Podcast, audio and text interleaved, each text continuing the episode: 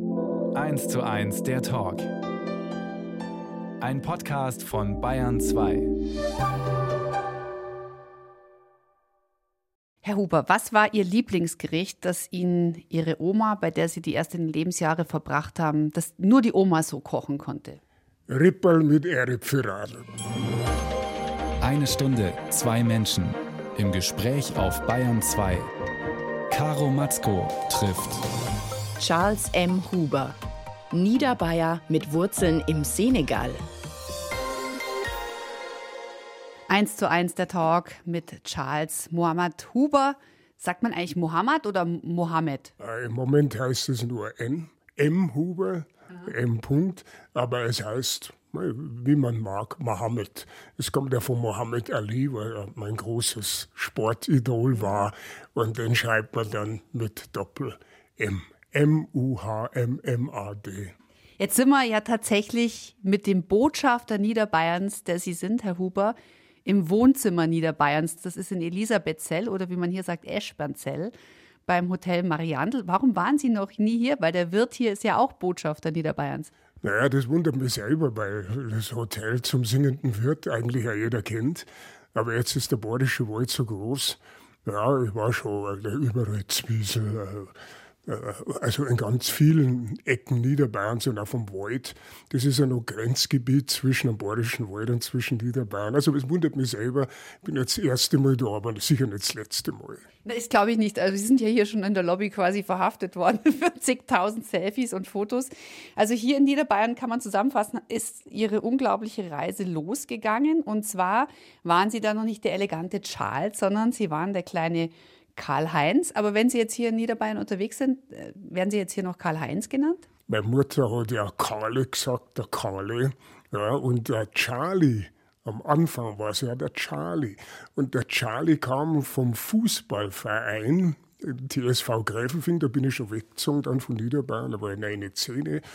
Und da hat der Trainer gesagt, Mensch, Charlie, gib den Ball ab, Hack und ich habe den Ball nie abgegeben, ich bin nie ein guter Fußballer geworden. Den Ball nicht abgeben wollen. Sind Sie ein Einzelkämpfer? Äh, ja, wenn Sie das aus der psychologischen Sicht so interpretieren wollen, bin ich das wohl. Vielleicht war das schon irgendwie eines meiner Merkmale. Ein eigener Kopf, aber den hat eigentlich ja jeder Niederbayer. Das ist ja signifikant, dass wir zwar gerne in der Gruppe sind, ja, aber doch eine Meinungsvielfalt, was verschiedene Dinge angeht, äh, auch wir für uns als Individuen gerne behalten wollen. Jetzt waren Sie ja schon ein paar Mal beim BR, und, aber es ist so viel passiert, dass wir Sie jetzt noch mal einladen wollten. Ich versuche aber mal für alle Hörerinnen und Hörer, die die letzten Talks mit Ihnen nicht gehört haben, das zusammenzufassen. Also es zieht Ihr Leben jetzt in einem kurzen Film an Ihnen vorbei, aufgepasst. Karl-Heinz Huber, besser bekannt als Charles M. Huber, Muhammad Huber, Schauspieler bekannt vor allem für die Rolle des Henry Johnson in der Krimiserie Der Alte der erste Seriendarsteller, das sei noch erwähnt, mit afrikanischen Wurzeln außerhalb der USA wohlgemerkt.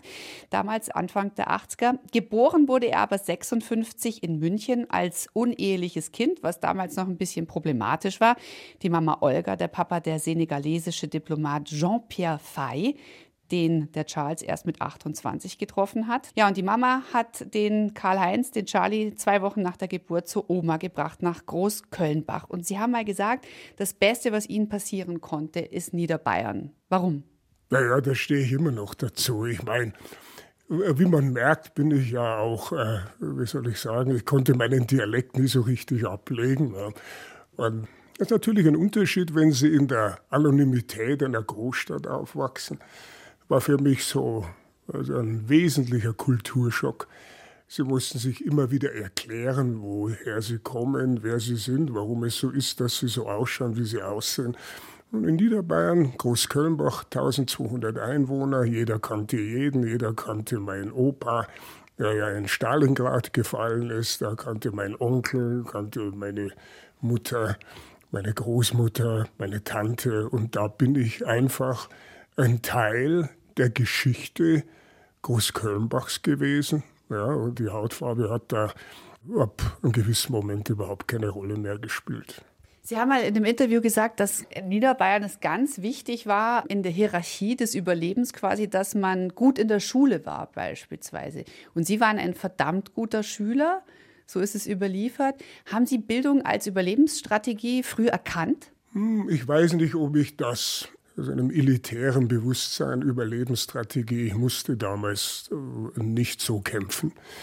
Bei mir war es einfach so, ich war ein neugieriges Kind, mich an alles interessiert, der Metzger, der Beck, der Maurer. Meine Oma hat mir Lesen und Schreiben beigebracht, glaube mit viereinhalb oder was, mit fünf konnte ich perfekt lesen, schreiben, rechnen. Und es war natürlich so, dass Leistung in Bayern generell auch heutzutage noch Anerkennung findet. In Niederbayern war das auch so. Und haben wir gesagt, mei, der Bur ist halt nicht ganz so blöd.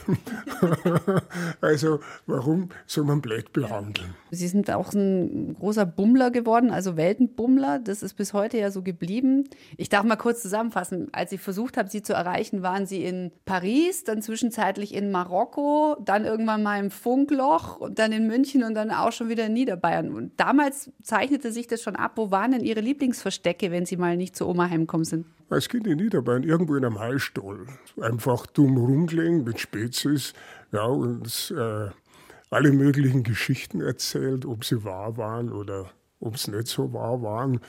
Ich habe das Leben immer unter dem Gesichtspunkt eines Abenteuers gesehen. Als Kind war für mich der große Begriff des Lebens war für mich das Abenteuer. Und ich sage, wenn ich mir heute überlege, was ist eines der schönsten Dinge, die ich jetzt noch machen würde in Niederbayern, das wäre mit meinen Spezies irgendwo auf einem Feldweg, wie wir das früher gemacht haben, ein Feuer machen, Kartoffel ins Feuer werfen, leer die essen und vielleicht ein paar Bratwürstel dazu. Sie wurden dann mit neun nach Gräfefing verschleppt. Quasi, Sie haben mal gesagt, es war so eine Art Vertreibung aus dem Paradies Niederbayern. Dazu kommen wir gleich. Eins zu eins der Talk mit Charles M. Huber. Gerade haben wir von der Seelenheimat Niederbayern gesprochen und auch der Bedeutung für die innere Stabilität und Bodenständigkeit. Dann sind Sie mit neun nach München gekommen, nach Gräfelfing, zurück zur Mama. Wie war denn das für Sie? Ja, erstens mal weg von der Oma, der Liebe meines Herzens. Das war schon mal ein Schock, weil ich ja meine Oma sehr geliebt habe. Und dann natürlich auch mein geliebtes Niederbayern. Ja. Wir waren freie Kinder. Wir waren im Wald, wir waren beim Metzgerbäcker. Wir waren frei. Und diese Freiheit hatte man auf einmal in einem noblen Vorort Münchens nicht mehr. Dann meine Mutter verheiratet, da musste ich um 5 Uhr zu Hause sein. Ich konnte nicht im Kuhstall noch äh, beim Kühefüttern helfen, etc. pp. Also das war alles nicht mehr da. Meine ganze gewohnte Tagesroutine war eine andere und die war halt denkbar langweilig im Vergleich zu meiner niederbayerischen Tagesroutine. Wie war denn das Verhältnis zu Ihrer Mutter? Weil Sie doch mit 14 Tagen ja schon nach Niederbayern zu Oma gebracht wurden, weil die Mama arbeiten musste. Wie ist es dann? Haben Sie gefremdelt? Hm, das möchte ich nicht sagen. Meine Mutter war ja trotzdem auch ein fester Bestandteil meiner gedanklichen und meiner emotionalen Welt. Meine Mutter hat auch uns Geld geschickt. Sie hat mir Kleidung geschickt, die allerdings nicht lange gehalten hat. Bei mir hat im Sommer eigentlich eine Hose gereicht, das war kurze Lederhosen. Ich bin ein Barfußläufer gewesen, da hat man nicht viel machen müssen. Und die kam so alle paar Monate, brachte mir dann irgendwelche Gummibärchen mit, die ich gern mochte, immer noch gerne mag. Und insofern war das Verhältnis war sehr normal, sagen wir mal so, auch sehr herzlich, auch zu meinem Stiefvater. Ja, also es lag nicht daran, dass ich sage, ich fühle mich nicht zu Hause in meinem unmittelbaren Zuhause.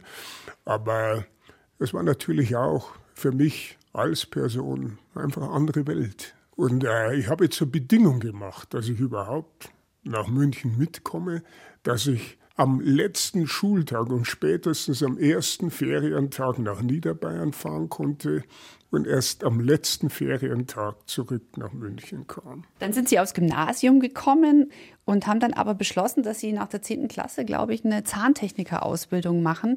Sie haben aber ganz, ganz viel gelesen. Es war so die Hippie-Zeit. Waren Sie ein Hippie? Ja, auf alle Fälle. Also wir waren viele meiner Klassenkameraden, wir waren dem Lehrplan voraus und wir hatten eine andere Interessenslage, als der Lehrplan beinhaltet hatte. Und äh, ja, es war Zeit der Bürgerrechtsbewegungen, der Befreiungsbewegungen in Afrika, wo ich auf einmal dann mein anderes kulturelles Ich äh, für mich interessant geworden ist und wo ich mich dann auch identifiziert habe, teilweise mit der Literatur der Black Panther Party, aber auch mit, ja, wir haben alle Sigmund Freud war ein Pflichtbuch, Abriss der Psychoanalyse. Wir haben natürlich auch das Kapital von Karl Marx gelesen, Wittgenstein, Schopenhauer etc. pp. Das Nietzsche, das war alles Pflicht. Und es war ja auch in dieser Hippie-Zeit so, da müssten sie nicht äh, irgendwie ein dickes Auto haben, ne, sondern einen klapprigen VW-Bus und ein bisschen was über Literatur im Kopf. Ja, und ein bisschen eine intellektuelle Performance. Ansonsten hat ihnen auch ein nettes junges Mädchen nicht zugehört. Ja. ja. da konnten sie nicht sagen, wie viel sie auf dem Bankkonto haben oder wie schnell der Porsche fährt. Also Kiffen kann man sagen und Wittgenstein, das war so der Zeitgeist. Ah, Kiffen auf alle Fälle. Ja, ja, ja also Kiffen. Wittgen Aber das war ja total verbreitet. Das, das hat ja nicht mehr dieses Anrüchige, sondern das war, gehörte zum Zeitgeist, oder? Naja, durch alle Generationen hindurch. Ja, ich habe auch meiner Mutter meinen Joint gegeben, das hat sie nicht so gut vertragen. Sie hat dann nicht mehr nach mehr verlangt.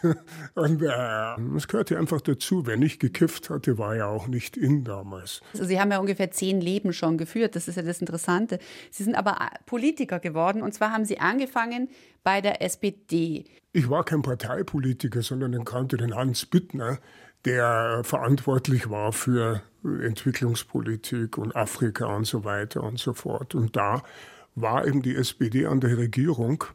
Und ich habe mit dem sehr, sehr viel gemacht, mich mit dem häufig getroffen, hatte aber in der Parteipolitik hatte ich keine Ambition. Ich habe dann irgendwann ein Parteibuch gekriegt, weil wir ja fünf Mark oder zehn Mark irgendwie pro Monat bezahlen, aber wollte mich im größeren Sinne eigentlich nicht politisch engagieren. Wie kam es eigentlich dazu, dass Sie vom Schauspieler, weil die meisten kennen Sie ja als der Kommissar in der Alte, in der Krimiserie, dass Sie vom Schauspieler ins Politikfach gewechselt haben?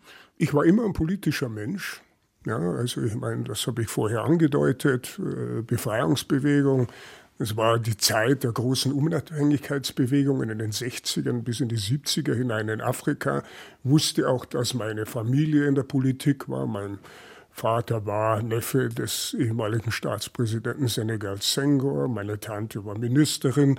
Meine Tante, wenn man von feministischer Außenpolitik heutzutage redet, die hat in den 60ern schon Simone de Beauvoir in den Senegal eingeladen. Also ich war auch, was mein Werdegang als Schauspieler anbelangt, ich habe politisches Theater gemacht. Ja, mein erstes Stück war ein sozialkritisches Stück über die Einwanderungsproblematik in London. Das hieß Die Barbaren von einem Autor namens Barry Keith. Und äh, Politik war immer, äh, sagen, und damals war das Theater auch politisch.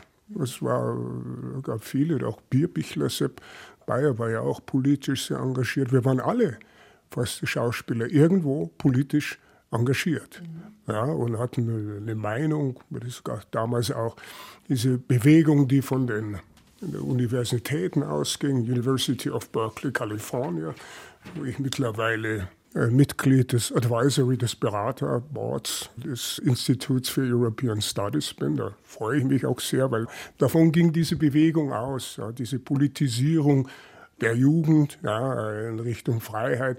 Äh, äh, weg von Vietnamkrieg in Deutschland war das natürlich weg von den alten gesellschaftspolitischen Parametern noch des Zweiten Weltkriegs und der Nazizeit. Mhm. Ja, und, und da war das eine große Befreiung. Jeder wollte auch sich sehen, nicht nur die Pflicht sehen, sondern die Welt entdecken, spirituell und geografisch. Ich sage, ich bin ein Produkt aus dieser Babyboomer-Hippie-Zeit.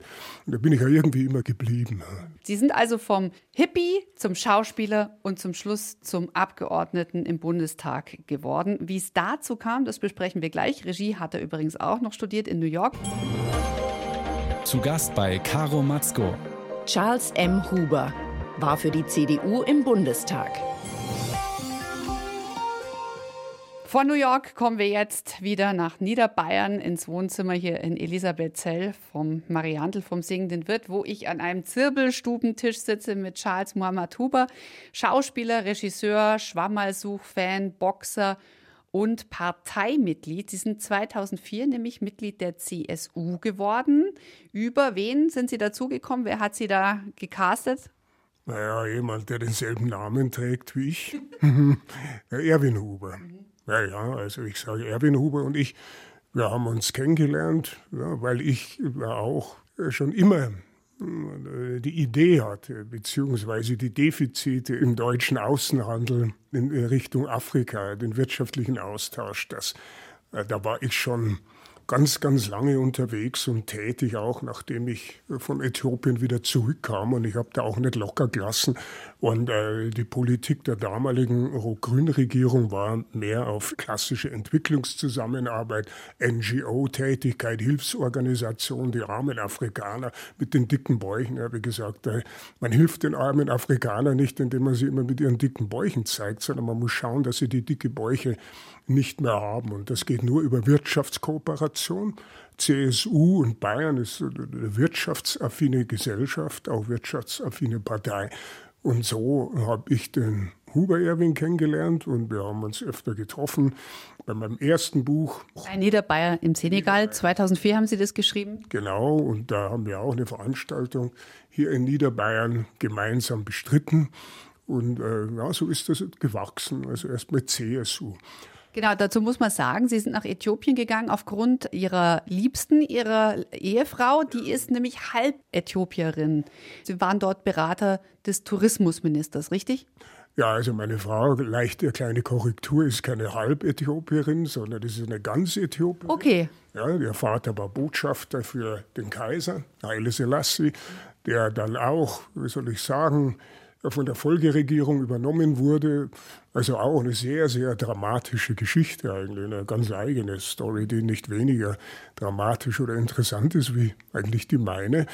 Und dann mit der kommunistischen Regierung nicht zufrieden war, aus London floh, seine Kinder über die katholische Kirche, es waren drei Geschwister, nach Eichstätt.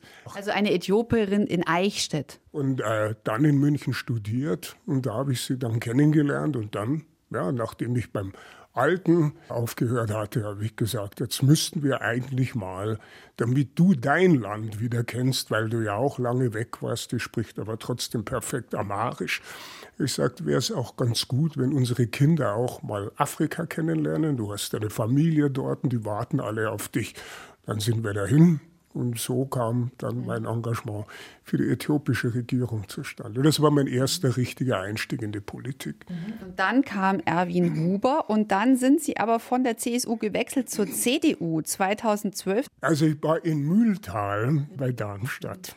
Äh, die Idee kam einmal zwar vom Edmund Stoiber, und zwar, wo wir 2000, ich weiß nicht, irgendwie 2007, es war während des Wahlkampfes von Barack Obama als First Black President of the United States. Und ähm, ich ich nehme das vorweg, das war sicher der Türöffner für viele Karrieren, schwarze Karrieren in der Politik in Europa.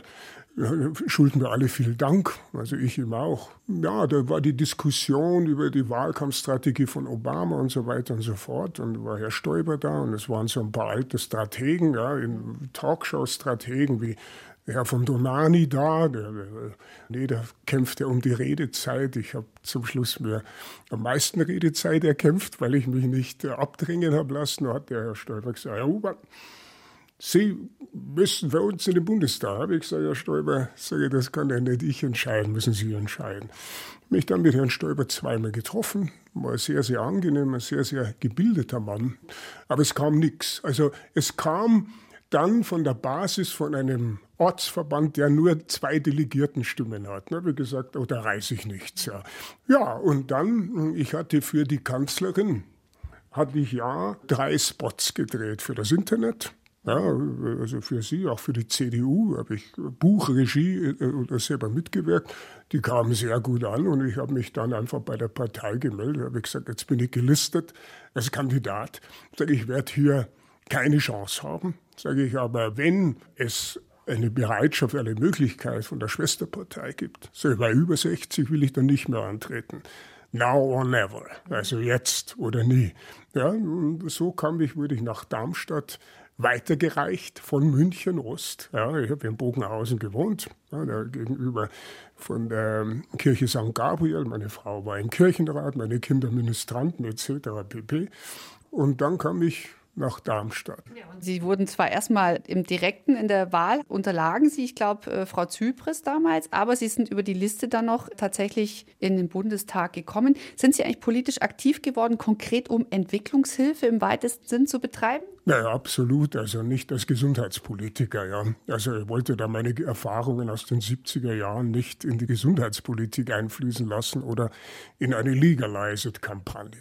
Also ich habe versucht, deutsche Firmen nach Afrika zu bewegen. Und der damalige Präsident Abdoulaye Wade war in Zeiten Sengors, wo meine Familie quasi in mehreren ministeriellen Positionen den, die erste Equipe der senegalesischen Regierung nach der Unabhängigkeit stellte, der war der Anwalt meiner Familie, weil mein Onkel in einem politischen Komplott ermordet wurde. Demba Chop hieß der, am 3.2. ermordet.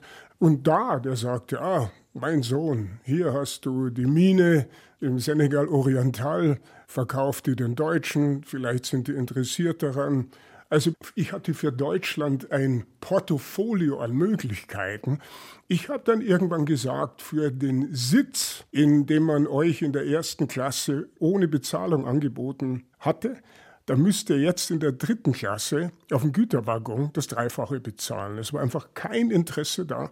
Das konnte ich selbst dann als Abgeordneter gar nicht mehr bieten, was ich als Nicht-Abgeordneter der deutschen Wirtschaft anbieten hätte können. Mhm.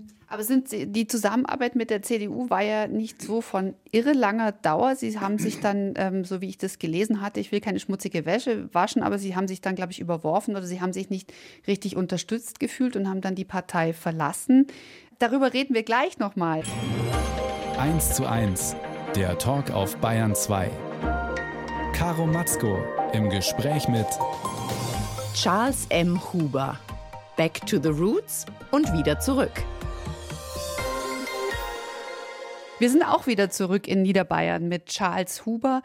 Ähm, jetzt haben wir gerade gehört, dass Sie so ein bisschen, äh, Sie haben fast ein bisschen enttäuscht geklungen über Ihre politisch aktive Zeit, weil Sie nicht das so bewirken konnten, habe ich das richtig jetzt verstanden zwischen den Zeilen, was Sie an, an Optionen gehabt hätten, um eine Zusammenarbeit zwischen Dakar und Berlin zu schaffen.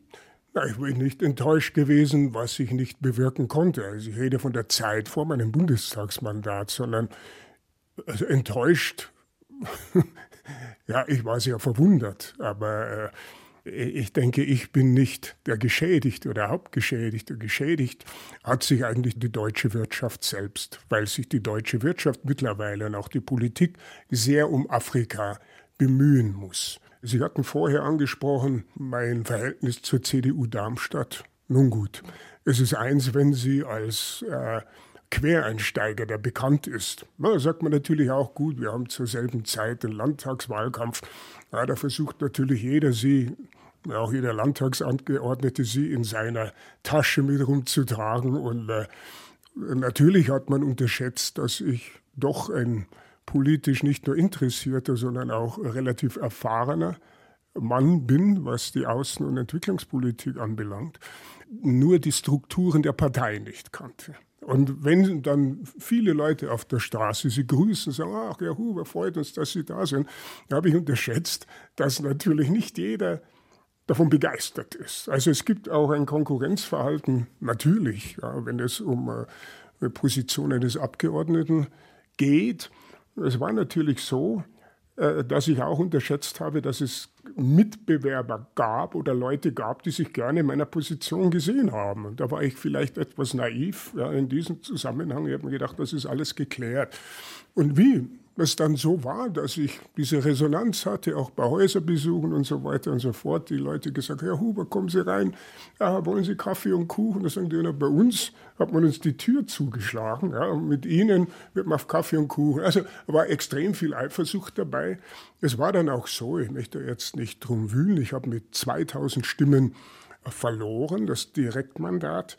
Aber es war so, dass Leute dann einen Aufruf innerhalb der Partei gemacht haben, dass es sagt, wählt die Gegenkandidatin. Also wenn Sie tausend Leute haben, die gegen Sie wählen, dann haben Sie der Dame, also der anderen, 2000 Stimmen geschenkt. Und das war so.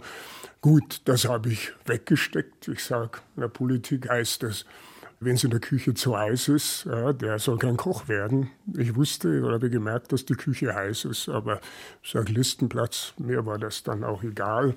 Und ich wollte de facto in der Politik um Deutschland und Afrika zusammenbringen, damit äh, Afrika aus dem Schatten der deutschen Entwicklungs- und Außenpolitik treten kann. Was treibt Sie denn da an? Ist es wirklich so, weil Sie das auch im wahrsten Sinne des Wortes als Vaterland sehen, jetzt den Senegal zum Beispiel? Naja, das, ich würde das nicht, ich sage, es ist immer eine Win-Win-Situation. Ja, ich wollte diesen Gewinn, den Deutschland ja haben kann, ja, in einer Kooperation mit Afrika, den andere ja auch gehabt haben und immer noch haben, siehe Frankreich, ja, siehe auch äh, arabische Länder, siehe auch jetzt die Türkei, siehe Indien, siehe Brasilien, mittlerweile Italien, Spanien und so aus einer Binnenperspektive heraus, wo man gesagt hat, ja, okay, wir haben das immer so gemacht und wir haben 17.000 Mitarbeiter bei der GIZ, die auch beschäftigt werden müssen. Dann haben wir sonstige NGOs und so weiter, die wir in unserem Finanzierungskonzept in der Entwicklungszusammenarbeit ja auch nicht fallen lassen können. Es ist alles okay, das hat auch alles seine Berechtigung. Bloß es hilft den Afrikanern in der Wirtschaftsentwicklung nicht keine Wirtschaftsentwicklung, keine Arbeitsplätze, viel Migration. Und ich sehe, dass jetzt ein Herr Scholz nicht in den Kongo gereist ist, sondern er ist nach Südamerika gereist, um Lithium für die Batterienherstellung und so weiter und so fort für Deutschland zu generieren. Das hätte man vorher alles im Kongo haben können.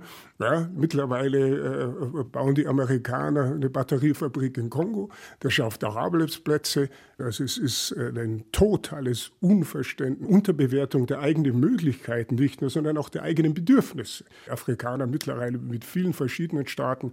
Der Kontinent ist nicht nur ein Kontinent der Möglichkeiten geworden, sondern ein Wettbewerbskontinent, wo Deutschland, wenn es nicht aufpasst, sich ganz hinten anstellen und ganz hart vorarbeiten muss, ja, um sich ihr eigenes Wohlbefinden abzusichern. 2021, also vor zwei Jahren, sind Sie wie jetzt Mitglied der SPD geworden. Jetzt waren Sie also in der CSU, in der CDU und jetzt sind Sie bei der SPD. Vorhin haben Sie gesagt, Sie hätten so viele Möglichkeiten gehabt, als Sie noch nicht politisch aktiv waren. Muss man denn eigentlich noch Mitglied einer Partei sein, um irgendwie politisch eine Wurst vom Teller zu ziehen? Ja, ich sage, ich bin ja nicht beschränkt auf Deutschland. Ja, ich hätte für Deutschland gerne mehr getan. Das steht außer Zweifel. Ich bin auch nicht mehr angetreten für ein zweites Mandat. Ja, Frage steht, ob Sie mich überhaupt auch wieder aufgestellt hätten. Ja, wie gesagt, ich möchte keine Kampfkandidatur. Ich brauche das nicht. Wenn er glaubt, ihr braucht mich nicht, ich brauche euch auch nicht. Da bin ich, wie soll ich sagen, niederbayerisch konsequent. Ja, ich bin nach Senegal gegangen. Ich war, und das tue ich auch immer noch, berate den Präsidenten von Senegal in vielen strategischen Fragen, habe auch mich für Deutschland in vielen Dingen engagiert. Ja, also für das Verhältnis Deutschland zu Senegal, auch wenn man darüber nicht viel gelesen hat. Aber also, wer kennt Deutschland aus politischer Sicht im Senegal besser als ich? Ja, und welcher Diplomat kennt den Senegal besser als ich? Ja, also ich habe da sehr viel geholfen. Ich möchte mich damit auch nicht brüsten, weil Sie sagen, okay, parteipolitisch. Ich bin ja ausgestiegen wegen ein paar dummen Bemerkungen eines Parteikollegen. Rassistische Bemerkungen? Ja, ich meine, man kann nicht eine rassistische Bemerkung machen und zugleich das Verhältnis zu Afrika fördern wollen. Und die Leute verstehen ja eines nicht, ja, dass in Afrika ja, dass äh, viele Leute, die hier studieren, auch Bekannte haben, die in Afrika in der Politik sind die dann sagen, ja, okay, wie geht's dir denn in Deutschland? Sagt er, ja, da kommt dann nach solchen Bemerkungen, und das kenne ich aus meiner Kindheit heraus, da gehen sie dann irgendwie in ein Lokal rein. Ne? Also früher, wenn das dann so eine gewisse mediale oder Bewusstseinsgröße erreicht, dann schauen sie die Leute böse an. Dann sagen, ja, es ist so, weil ich sage von oben her, was ist eben so, wenn von oben her solche Parolen kommen und da war das auch gerade so im Kippen, ja, wo man sagt, ja, die AfD und wo dann Werteunion und so weiter und so fort. Und na, was bleibt einem noch? Die, die arabische Gesellschaft hat mittlerweile zu viel Geld in der europäischen Wirtschaft und wer hilflos ist, ökonomisch mehr oder weniger wahr. Jetzt hat sich das auch geändert. Das irgendwann da kann man wenigstens ein bisschen die Gesellschaft mit den Afrikanern polarisieren. Und dieses Konzept, das konnte ich einfach nicht unterstützen. Da habe ich viel zu viel Verantwortung als jemand, der eine Stimme hat in der Öffentlichkeit, als jemand, der nicht zwischen zwei Kulturen steht, sondern zwei Kulturen in sich trägt, auch Verantwortung für meine Kinder, für meine Nachfahren. Ich habe mittlerweile einen Enkel, da möchte ich den Vorwurf mir nicht gefallen lassen. Erstens mal von mir zu mir, wenn ich in den Spiegel schaue, oder gegenüber meinen Kindern oder sonst wie, dass ich sage, der ist da still gewesen, ja, hat sich immer beschwert, ja, aber wenn er selber was zu verlieren hatte, ist er still geblieben. Und das bin ich nicht. Charles M. Huber bleibt immer in Bewegung. Er hält Vorträge, Gastredner an der Technischen Uni zu München, in Berkeley waren sie, in Harvard und so weiter und so weiter. Jetzt sind Sie ein Mensch, Sie haben das so schön ausgedrückt, der mehrere Kulturen in sich trägt. Sie kennen den Senegal wie kein zweiter, Sie kennen Äthiopien, Sie kennen Niederbayern, Sie kennen den Rest von Deutschland, Sie kennen sogar sich mit Darmstadt aus. Das ist ja auch irgendwie von München aus gesehen recht wild. Jetzt frage ich Sie mal, es gibt so viel Fallstricke ähm, und kulturelle Tretminen. Was möchten Sie den jungen Leuten mitgeben und auch den Älteren, um Afrika besser zu verstehen? Ich sage jetzt zum Beispiel ein Beispiel, das Phänomen kulturelle Aneignung. Wie stehen Sie dazu? Über diesen Terminus habe ich mir ehrlich gesagt noch ganz wenig Gedanken gemacht, weil der mittlerweile auch schon verflogen ist. Es geht in der Diskussion, wie sie in Amerika geführt wird, da nicht um Symbolik allein, sondern es geht auch um Betätigung. Es geht um Arbeitsplätze, wie sie dies, mit dieser Symbolik umgehen, wie sie die auch monetarisieren, dass sie sagen, okay, wir machen jetzt einen Film über das Leben der Afroamerikaner. Ja, dass sie sagen, okay, Schwarze sind am Arbeitsplatz ohnehin benachteiligt. Warum soll ich das jetzt von einem Weißen machen lassen, wenn ich auch Schwarze habe, die ihre Geschichte auch mal selber aus ihrer Perspektive, und das kommt dazu, schildern wollen und nicht nur interpretativ von in Anführungszeichen der Gegenseite. Also wenn jemand gerne Dreadlocks trägt, why shouldn't he do it? Ja, ich sage, Schwarze haben sich die Haare auch geglättet, das ist auch, äh, aber ich glaube, dass es um das überhaupt nicht geht, sondern es geht darum, und das kommt hier definitiv zu kurz, das hat mich dazu bewogen, auch ein Buch zu schreiben, das sich mit diesem Phänomen beschäftigt, ja, dass die Perspektive ja, von Menschen aus anderen Kulturkreisen hier äh, viel zu wenig beachtet wird, ja, dass einem zum Teil noch vorgeschrieben wird, ja, ich erinnere an äh, die Diskussion um das sogenannte N-Wort, ja, dass man auch noch vorgeschrieben bekommt, wie man dazu zu empfinden hat, wenn jemand einen aus unserer Sicht beleidigt. Also diese ganze Thematik ist, äh, wie gesagt, für mich insofern in die falsche Richtung geleitet, weil es einfach darum geht, über produktiven Bereich auch äh, Leute zu integrieren, damit sie ihr eigenes Thema, das Thema, was sie am meisten betrifft, aufbearbeiten können. So wird es in Amerika verstanden. Hier wurde es irgendwie so ein bisschen so allgemein und, und, und, und auch ein bisschen, wie soll ich sagen, ins Lächerliche gezogen. Aber ich glaube, jeder hat, ein Deutscher hat sein Recht, ein Bio-Deutscher hat sein Recht, über seine eigene Geschichte einen Film zu drehen. Ja, ein Afroamerikaner hat das Recht, die Geschichte seiner eigenen Gesellschaft einen Film zu drehen. Ein ein türkischer Einwanderer und ein Syrer, ein Iraker. Und ich denke, das ist ja das Interessante daran, ja, zu sehen, ja, nicht interpretativ, sondern auch die Seele desjenigen, der sich mit diesem Thema am meisten identifizieren kann. Ja, aus einem Produkt, egal aus welchem, herauszuspüren. Ja. Das Multiversum der Perspektiven. Jetzt habe ich mich die ganze Zeit gefragt, auch im Lesen von Ihrem ersten Buch. Sie haben ja gerade erwähnt, Sie haben jetzt gerade ein zweites geschrieben, das auch bald rauskommen wird. Dann werden wir uns sicherlich wieder hören. Sie haben da am Anfang Ihres Lebens sehr darunter gelitten, dass Sie auch aufgrund äh, Ihrer Hautfarbe immer so angestarrt wurden. Warum haben Sie sich eigentlich einen Job gesucht? Also erst Schauspieler und jetzt ja Politiker, wo Sie auch immer wieder angestarrt werden und im Mittelpunkt des Interesses stehen. Ja, da werden sie aufgrund ihrer Betätigung angestarrt und nicht wegen ihrer Hautfarbe. Ich habe nicht gesagt, dass ich angestarrt wurde. Ich habe in Bezug auf Niederbayern eine Szene geschildert, wo ich oben im Lastwagen saß und es gab eben im Umkreis von, von 50 oder mehr Kilometern oder 100 vielleicht drei schwarze Kinder. Ja, und äh, da hat man mich natürlich angestarrt. Aber Sie werden jetzt gerne angeschaut? Eigentlich nein.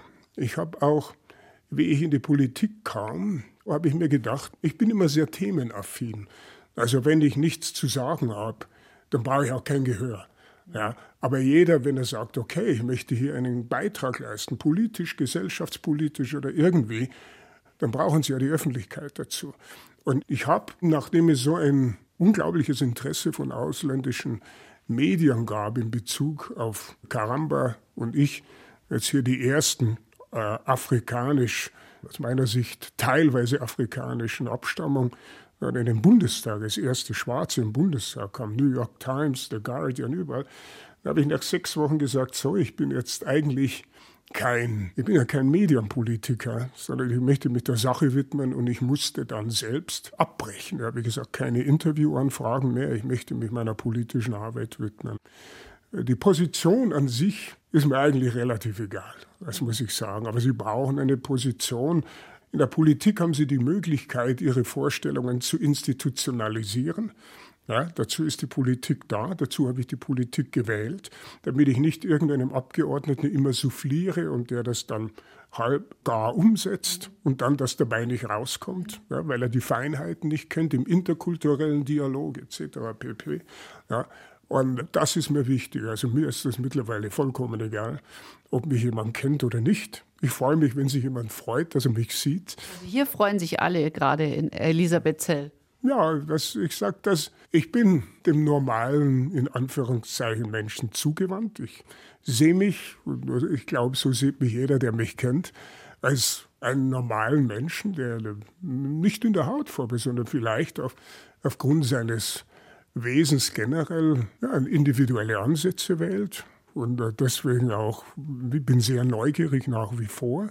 Jetzt mit fortschreitendem Alter ein Amerikaner würde sagen, I have to process my experience. Ich muss meine Erfahrung auch ein bisschen verarbeiten. Das ist zum Teil im Buch, aber auch sehr anstrengend. Ich habe im Prinzip Lust auf, wie gesagt, irgendwo am Wald zu sitzen. Wald ist für mich eine große Geschichte. Am Meer war ich jetzt die ganze Zeit, auch im Schnee, weil mit vier Jahreszeiten aufgewachsen. Deswegen auch, wie soll ich sagen, äh, kann ich Deutschland auch wenn ich wollte, ja, oder Europa, nicht aus meiner gedanklichen oder gefühlten Lebenssphäre ausklammern.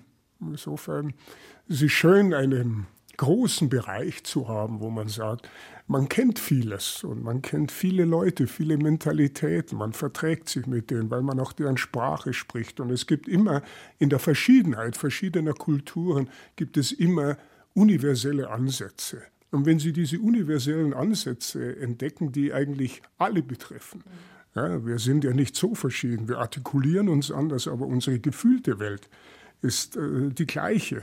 Man reagiert auf einzelne Impulse mehr oder weniger ja, stark.